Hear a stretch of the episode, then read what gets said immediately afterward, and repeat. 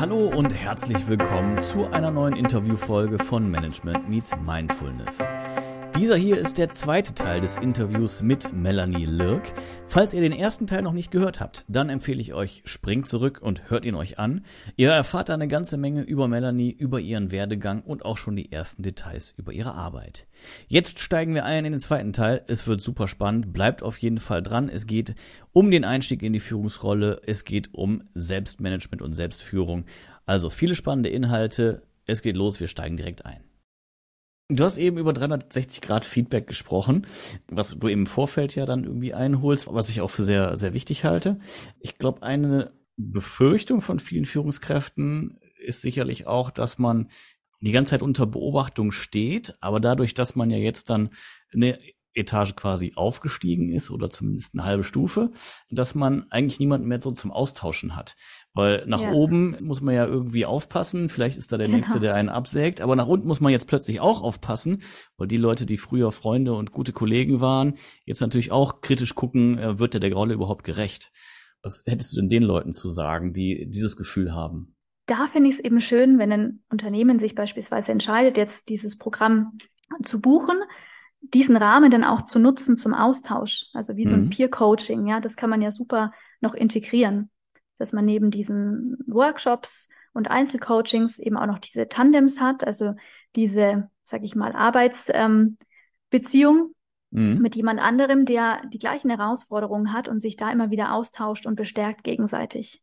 Klingt auf jeden Fall gut. Jetzt glaube ich aber, es gibt genug Unternehmen, die diese Weitsicht nicht mitbringen und die Vermutlich. vielleicht auch ja gar nicht bereit sind, überhaupt irgendwie so äh, solche solche Investments zu tätigen. Das heißt, mhm. bestenfalls irgendwie unter Druck, wenn wenn die Führungskraft, die neue angehende junge Führungskraft sagt, ja, ich will aber da irgendwas mitnehmen und dann dann finden die vielleicht sowas, aber dann ist ja immer noch nicht dieses Tandem möglich. Was, was würdest du den Leuten an die Hand geben? Was, mit wem können die reden? Weil natürlich viele Herausforderungen ähnlich sind, auch zwischen unterschiedlichen Unternehmen. Aber nichtsdestotrotz ist in einem Unternehmen die Welt ja doch nochmal ganz besonders. Und jemand, der auch da rumläuft, ist vielleicht der bessere Ansprechpartner. Oder mhm. siehst du das anders? Also das ist jetzt als Theorie. Ach, ich glaube, das ist äh, nicht ein Entweder-Oder, sondern sowohl als auch. Mhm. Zum einen, also so habe ich eigentlich auch immer gemacht in meiner Vergangenheit ich habe mir immer Mentoren, Mentorinnen gesucht mhm. in meinen unterschiedlichen ähm, ja, Lebensstationen. Und mhm. das würde ich da auch empfehlen. Ich bin halt so jemand, ich gehe einfach auf Leute zu, so ich, ich, ich scheiß mir nicht so viel, würde ich sagen, ja, mhm. einfach mal ganz direkt mhm. ausgesprochen. Das heißt, wenn ich jemanden als Mensch, als Führungspersönlichkeit interessant finde, dann schreibe ich den an Okay. Beispielsweise auf LinkedIn oder intern, kann ja mhm. auch sein. Es gibt ja oft in Unternehmen auch ganz viele verschiedene Formate und Talentprogramme, wo man sich auch Mentoren, Mentorinnen suchen kann. Mhm. Das würde ich auch auf jeden Fall empfehlen, ja. Oder auch das Thema Frauennetzwerke gibt es ja auch einige, die, die sich finden lassen über LinkedIn, über Instagram oder prinzipiell über Google. Mhm. Genau, das würde ich, denke ich, empfehlen. Oder unter den Freunden gibt es ja vielleicht auch den oder die ein oder andere, die vielleicht in einer ähnlichen Situation ist. Und dann hat man eben die Kombination aus dem Innenblick, mhm. also sich vielleicht jemanden zu suchen innerhalb der Organisation und gleichzeitig jemand außerhalb der Organisation. Ich denke, beides ist wichtig, weil sonst dampft man immer so in diesem eigenen Züppchen und manchmal mhm. ist der Blick von außen vielleicht auch ganz gut. Also meistens, würde ich sagen. Absolut, absolut. Äh, weil die Befürchtung ist natürlich häufig, dass man dann irgendwas hört, was man nicht hören möchte. Aber auf der anderen Seite mhm. äh, ist bei dem Feedback ja auch immer was Positives dabei, was man mitnehmen kann und was irgendwie in der Selbsterkenntnis dann doch auch hilfreich ist. Ja, und ich würde immer Podcasts und Bücher empfehlen oder YouTube-Channel. Also da muss jeder, jede irgendwie so ein, zwei, drei Personen finden. Also ich finde, das ist immer sehr individuell wem man da gut zuhören kann und wer da so den gleichen, ich nenne es einfach mal Vibe hat. Mhm. Das würde ich auf jeden Fall ähm, empfehlen, sich da wirklich bewusst ja Inspiration zu suchen. Also Bücher haben mir oder helfen mir immer noch unglaublich viel, inspirieren mich, mhm. öffnen meinen Horizont und geben mir eigentlich so positive ja Inspiration, Motivation. Ja, ist ja auch von der Tiefe häufig was, was völlig anderes, ne? Also gerade im Podcast, wir können ja auch hier nur Themen irgendwie anreißen und nicht zu Ende diskutieren und äh, 100 Beispiele noch bringen oder so. Und das Problem haben ja auch viele YouTuber, Deswegen würde ich auch immer, immer empfehlen, sich erstmal einen groben Überblick zu verschaffen und dann in die Tiefe zu gehen, mhm. ne? mit, mit irgendwie einem Buch oder sowas, wo man dann über, weiß ich nicht, 250, 300 Seiten natürlich deutlich mehr erzählen kann, als äh, wir jetzt hier in einer halben Stunde Podcast oder so, wo wir nur anfangen, über ein Thema zu reden. Genau, und da so eine Neugier entwickeln, also da wie so ein kleines Trüffelschweinchen zu sein und zu gucken, so, hey, was ist mein Buch, das mich anspricht und sich darüber auszutauschen mit anderen, das macht mir selber auch immer total viel Spaß. Ja, das Ganze führt schon so ein bisschen in die Richtung äh, des zweiten, aus meiner Sicht wichtigen Themengebiets, über das ich mit dir sprechen wollte.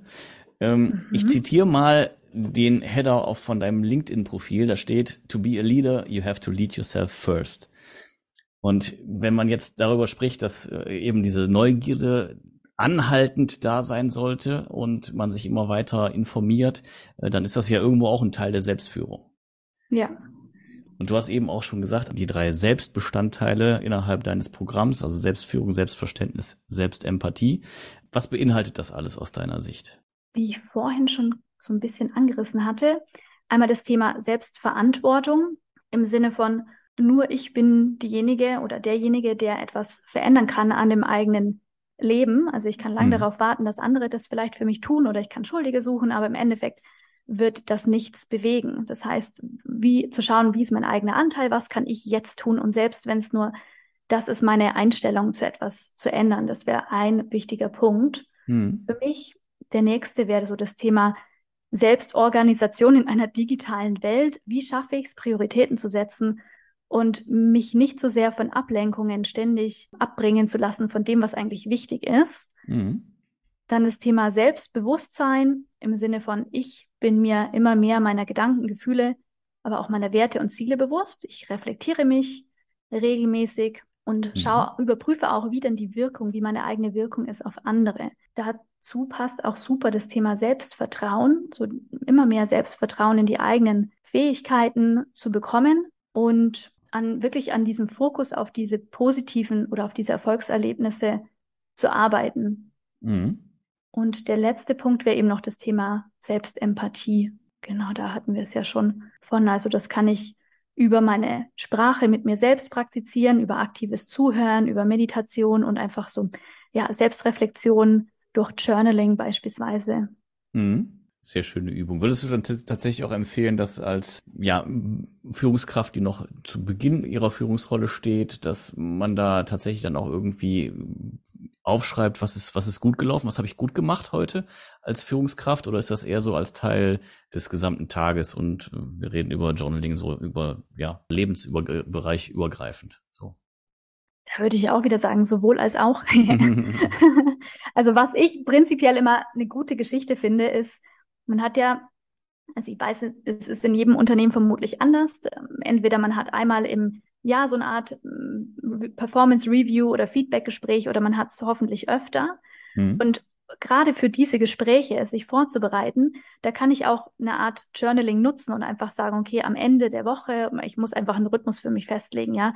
Vielleicht mhm. ist jeden Tag ein bisschen too much, aber vielleicht am Ende der Woche, am Ende des, des Monats, wie auch mhm. immer, einfach, ja, mir so ein, so ein Dokument anzulegen und da immer wieder Dinge reinschreiben, so, okay, was ist mir besonders gut gelungen, was mhm. will ich weiterhin so machen, so diese typische Retrospektive, ja, und was will ich vielleicht loslassen oder wo habe ich noch Herausforderungen und dann bin ich ja schon perfekt vorbereitet für dieses Entwicklungsgespräch und kann mir dann eben auch aktiv nochmal Hilfe erbitten und sagen, hey, in diesen Bereichen bräuchte ich noch Unterstützung und gleichzeitig, schau mal, ich mache hier schon richtig viel gut, mhm. aber genau, kann ich vielleicht noch eure Unterstützung haben? Weil ich könnte mir auch vorstellen, dass viele dann so untergehen in diesem Daily Business und ja, alle Bälle in der Luft halten müssen, dass mhm. sie gar mhm. keine Zeit sich nehmen, um das zu reflektieren und dann auch gar nicht vielleicht nach Unterstützung fragen. Vielleicht mhm. aber auch, weil sie sich denken, hey, ich muss das alles alleine schaffen. Ähm, ja, da würde ich wirklich jeden, jede ermutigen dazu, das zu machen. Ja, sehr schöne Idee, finde ich. Also gerade auch irgendwie so ein, so ein Wochenrhythmus. Äh, es muss ja nicht irgendwie etliche Seiten Prosa sein, sondern nee. es reichen ja ein paar Stichworte. Äh, einfach nur, dass man nicht vergisst, was man irgendwie Schönes erreicht hat. Und es sind ja immer kleine Erfolge dabei. Genau. Du hast eben noch das Thema Prioritäten setzen gesagt. Ich glaube, das ist auch irgendwie eine ganz, ganz entscheidende Geschichte. Was ja. kannst du den Leuten denn da mitgeben? Wie setze ich am besten Prioritäten? Ja, das finde ich auch ein extrem schwieriges Thema, muss ich tatsächlich gestehen. Mhm. Ich würde erstmal die großen Ziele mir überlegen. Ja, in, in Form von einem Brainstorming. Und in einem Unternehmen ist es ja so, da hat man ja teilweise sowieso auch Ziele vorgegeben. Und ja. dann zu gucken, was sind die Unternehmensziele, was sind meine persönlichen Entwicklungsziele. Und dann natürlich wäre es im Idealfall so, dass ich in meinem Alltag Dinge tue, die darauf einzahlen. Mhm. Jetzt gibt's aber natürlich auch das äh, Daily Business und das äh, Brände löschen, so das typische Firefighting. das heißt, das Ziel wäre hier, sich nicht zu viel vorzunehmen. Dass ich mir ein bis drei Dinge vornehme und am besten, also mir fällt es immer am leichtesten, mich daran zu halten, wenn ich mir diese Dinge am Abend vorher aufschreibe. Mhm. Das mache ich tatsächlich immer. Und ich habe mir auch jetzt äh, selbst so ein Journal geholt von Brandon Bouchard, heißt der. Das ist okay. jetzt auch nicht so wichtig, ich wollte einfach nur, falls mhm. es jemand irgendwie recherchieren möchte. Ja. Und da gibt's eine A4-Doppelseite für jeden Tag und man schreibt sich beispielsweise die Top drei Dinge auf, die auf jeden Fall heute erledigt werden müssen. Dann Menschen, die ich auf jeden Fall kontaktieren muss. Genau, und kann so meinen Tag strukturieren. Und am wichtigsten finde ich einfach am Abend vorher das zu machen.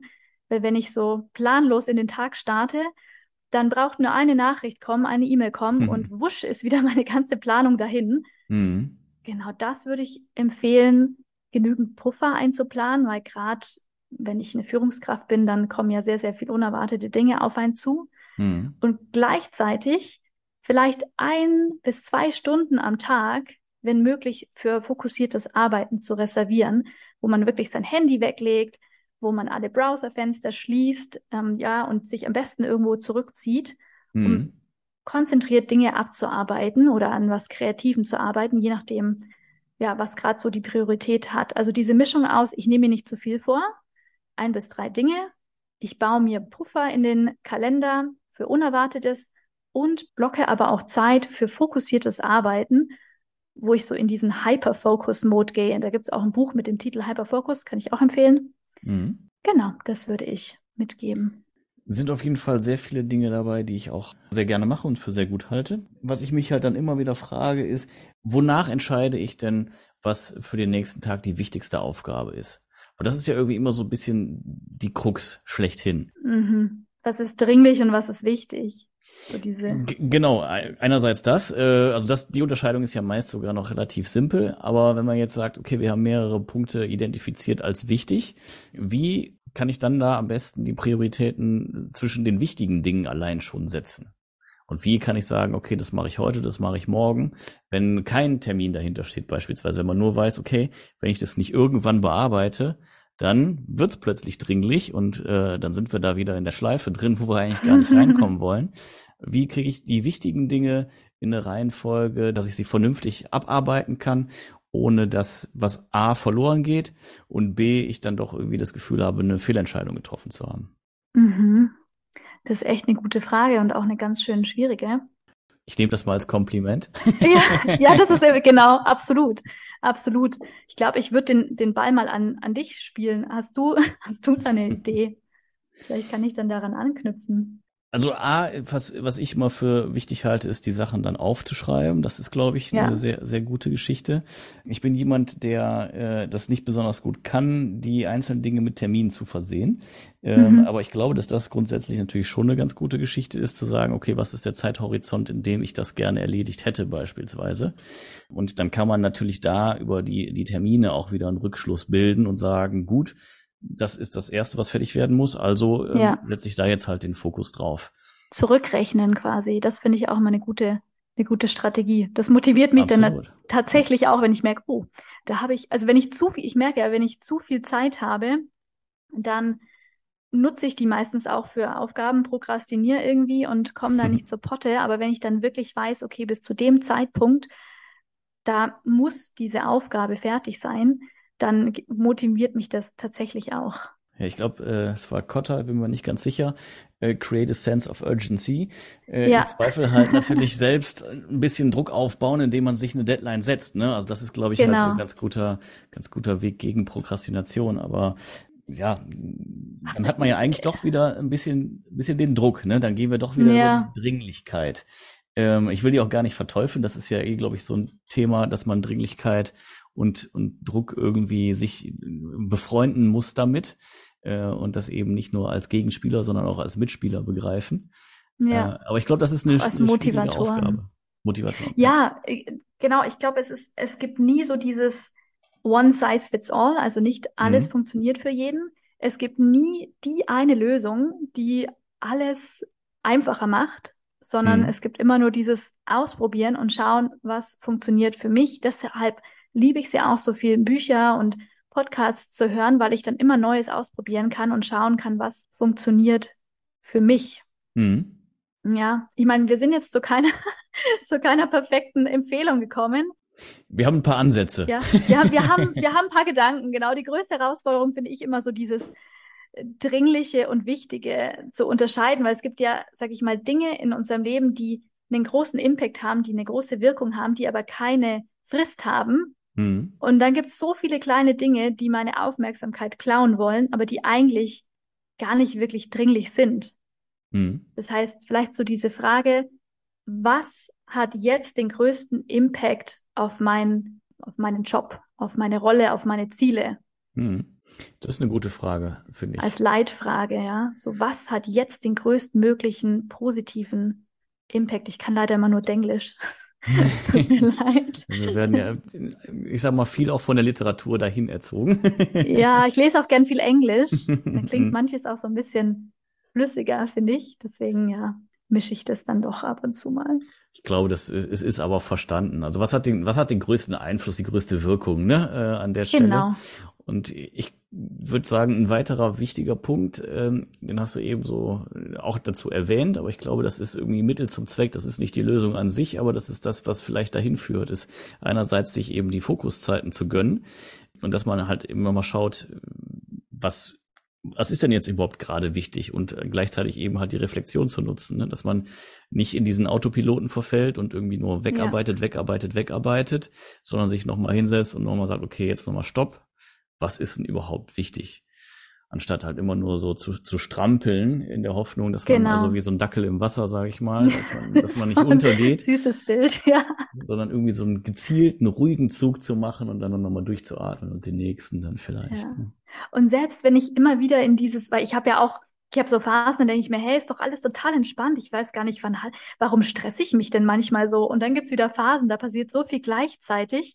Und da ist so viel los in meinem Kopf, dass ich mir denke, oh mein Gott, ich weiß gar nicht, was soll ich denn als erstes machen? Also mhm. ähm, es werden immer diese Phasen kommen, wo man das Gefühl hat, man strampelt.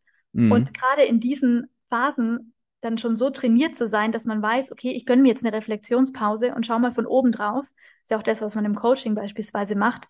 Der Blick von oben schafft erstmal Distanz, Abstand, dadurch kann ich wieder mich beruhigen, kann wieder einen klaren Kopf kriegen, weil wenn ich in diesem Fight-Flight-Modus bin, also in diesem Hustle-Strampelmodus, mhm. dann habe ich ja so einen Tunnelblick und sehe vielleicht gar nicht mehr, was rechts und links passiert, was auch noch wichtig wäre. Und wenn ich aber weiß, okay, ich brauche vielleicht nur einen kurzen Spaziergang und mhm. dann kann ich mich schon wieder sortieren und dann schreibe ich ein paar Sachen auf, dann hole ich mich wieder zurück. Das ist im Endeffekt wie beim Meditieren. Da geht es ja auch immer darum, es geht nicht darum, nichts zu denken, weil das ist schier unmöglich, mhm. sondern es geht immer wieder darum, die Aufmerksamkeit zurückzuholen, nachdem wieder ein Gedanke kam. Sehr schön. Also ich, ich habe gerade eben auch an Meditation direkt gedacht, als du äh, das jetzt nochmal so beschrieben hast. Äh, und da fiel mir eine Frage ein, die ich eben schon hatte, dann aber verlegt habe. Äh, mhm. Du hast ja beschrieben, wie schwer es dir gefallen ist, gerade so als unruhige Person ja. zur äh, Meditation zu finden. Was hat denn abgesehen von der Challenge bei dir noch irgendwie so den, den, den Ausschlag gegeben? Oder kannst du dann noch ein paar Tipps geben an die Leute, mhm. äh, wenn die es versucht haben und immer gedacht haben, ah, ist nix für mich, geht nicht? Mhm. Vielleicht, äh, da habe ich auch ein super Buch. Genau, 10% Happier heißt dieses Buch mhm. von Calvin Harris. Manchmal bringe ich die Titel und die Autoren durcheinander, aber es müsste 10% Happier von Calvin Harris sein. Das ist so ein Meditationsskeptiker mhm. und der führt unglaublich humorvoll an das Thema Meditation heran. Mhm. Gerade weil wir vielleicht am Anfang den Eindruck haben, das ist sowas super Ernstes und man muss da ja auch wieder performen. Mhm und da so ein bisschen so einen humorvollen Umgang mitzufinden, also quasi so ein bisschen so eine Art Reframing von, boah, das muss gar nicht so was super Schweres sein, sondern ich darf da auch mit ein bisschen Leichtigkeit und Humor rangehen. Mhm. Dann würde ich natürlich nicht gleich eine halbe Stunde meditieren, sondern eben vielleicht ganz kurz. Ich habe immer gerne eine App, also gibt's ja alle möglichen Inside Timer, Calm, Headspace. Genau, würde ich einfach mal diese, gibt ja immer so Free Trials, das ja. ausprobieren, schauen, welche Stimme liegt mir, welcher ähm, Anleitungsstil liegt mir auch und mich da spielerisch ranzutasten und mir eher zu denken, hey, ach cool, ich probiere das jetzt mal aus, anstatt, mhm. so, ich muss jetzt meditieren und muss mich jetzt zusammenreißen. Und genau, ich glaube, dadurch würde ich das mal probieren und eine Challenge finde ich dann schon immer ganz nett eigentlich. Vielleicht hat man ja auch jemanden in seinem Umfeld, der sagt, hey, ich wollte das auch schon immer mal machen mhm. und sich dann zusammentun mit, mit dieser Person, ja, und sich einfach vornehmen, so, hey, wir, wir versuchen das jetzt, ja, muss ja nicht siebenmal die Woche sein, sondern vielleicht dreimal die Woche oder mhm. zweimal mhm. die Woche, da sich auch nicht zu große Ziele zu stecken und es eher spielerisch anzugehen und Schritt für Schritt einfach aufzubauen und dann sich bewusst diesen Moment nehmen am Ende der Meditation. Das wird auch immer schön angeleitet, dass man den Fokus loslassen soll und mal reinspüren soll, was das mit einem gemacht hat. Mhm. Und wenn es dann ja anderen so geht wie mir, ich habe mich auf jeden Fall ruhiger, gesettelter gefühlt, nicht mehr so getrieben. Und ich denke, das motiviert dann wieder dran zu bleiben. Und jeden, jeder Tag ist ein neuer Tag. Also wenn mhm. ich mal den Faden verloren habe, dann nicht denken, jetzt ist eh schon wurscht, jetzt brauche ich gar nicht mehr weitermachen, sondern sich zu denken, hey, morgen kann ich mich wieder neu entscheiden und dann meditiere ich einfach wieder, selbst wenn ich jetzt zwei Wochen nicht meditiert habe. Ja, ist, glaube ich, ganz wichtig, ne? sich nicht drüber zu ärgern, dass, was man nicht geschafft hat, sondern einfach ja. zu sagen, okay, ich kann jetzt wieder von vorne es wieder neu versuchen, selbst wenn es in die Hose gegangen ist. Genau. Das ist, ich glaube, es ist auch, wenn wir jetzt nochmal zurückspringen zu dem anderen ja. Thema, irgendwie Führungsrolle äh, und da eben neue Verhaltensweisen und sowas, äh, da gilt ja eigentlich genau das Gleiche. Es kann immer was schiefgehen, es wird auch immer was schiefgehen, es wird immer Gründe geben, warum irgendwelche dringlichen Sachen dann doch die wichtigen überlagern, wenn jetzt Meditation als wichtiges zum Beispiel äh, ja. definiert ist. Aber ja, einmal, einmal verloren heißt nicht irgendwie alles verloren, sondern einfach nur, gut, dann halt nochmal neu, von vorne. Und dann vielleicht nochmal eine neue Challenge oder so, um dran zu bleiben. Genau. Das passt ja auch gut zur Selbstempathie. Gerade wenn ich merke, als neue Führungskraft ist mir jetzt eine Kommunikation oder ein Mitarbeitergespräch nicht so gelungen, wie ich das gerne gehabt hätte. Oder ich war nur den ganzen Tag wieder am Feuer, am Brände löschen. dann kann ich am Abend sagen, so, ich habe heute mein Bestes gegeben, es war wirklich anstrengend. Jetzt mache ich einen Cut und morgen fange ich wieder von vorne an. Sehr schön. Ja. Ja, ich finde, wir haben jetzt sehr schön eigentlich alle Ringe geschlossen, die wir geöffnet haben, ist so mein Gefühl. Sehr gut. Ja, ich, ich, du bist da der volle Master hier. Ich werde hier super durchgeführt. Das freut mich. Ich denke, wir haben die wichtigsten Themen auf jeden Fall besprochen. Ja, und in meinem Kopf schwirren gerade auch schon wieder richtig viele coole Ideen rum und mir hat es super viel Spaß gemacht.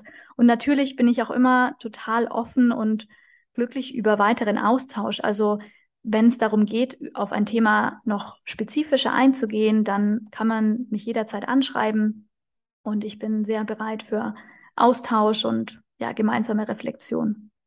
Das klingt doch wunderbar. Ja, vielen Dank, sage ich schon mal im Namen der Zuhörer.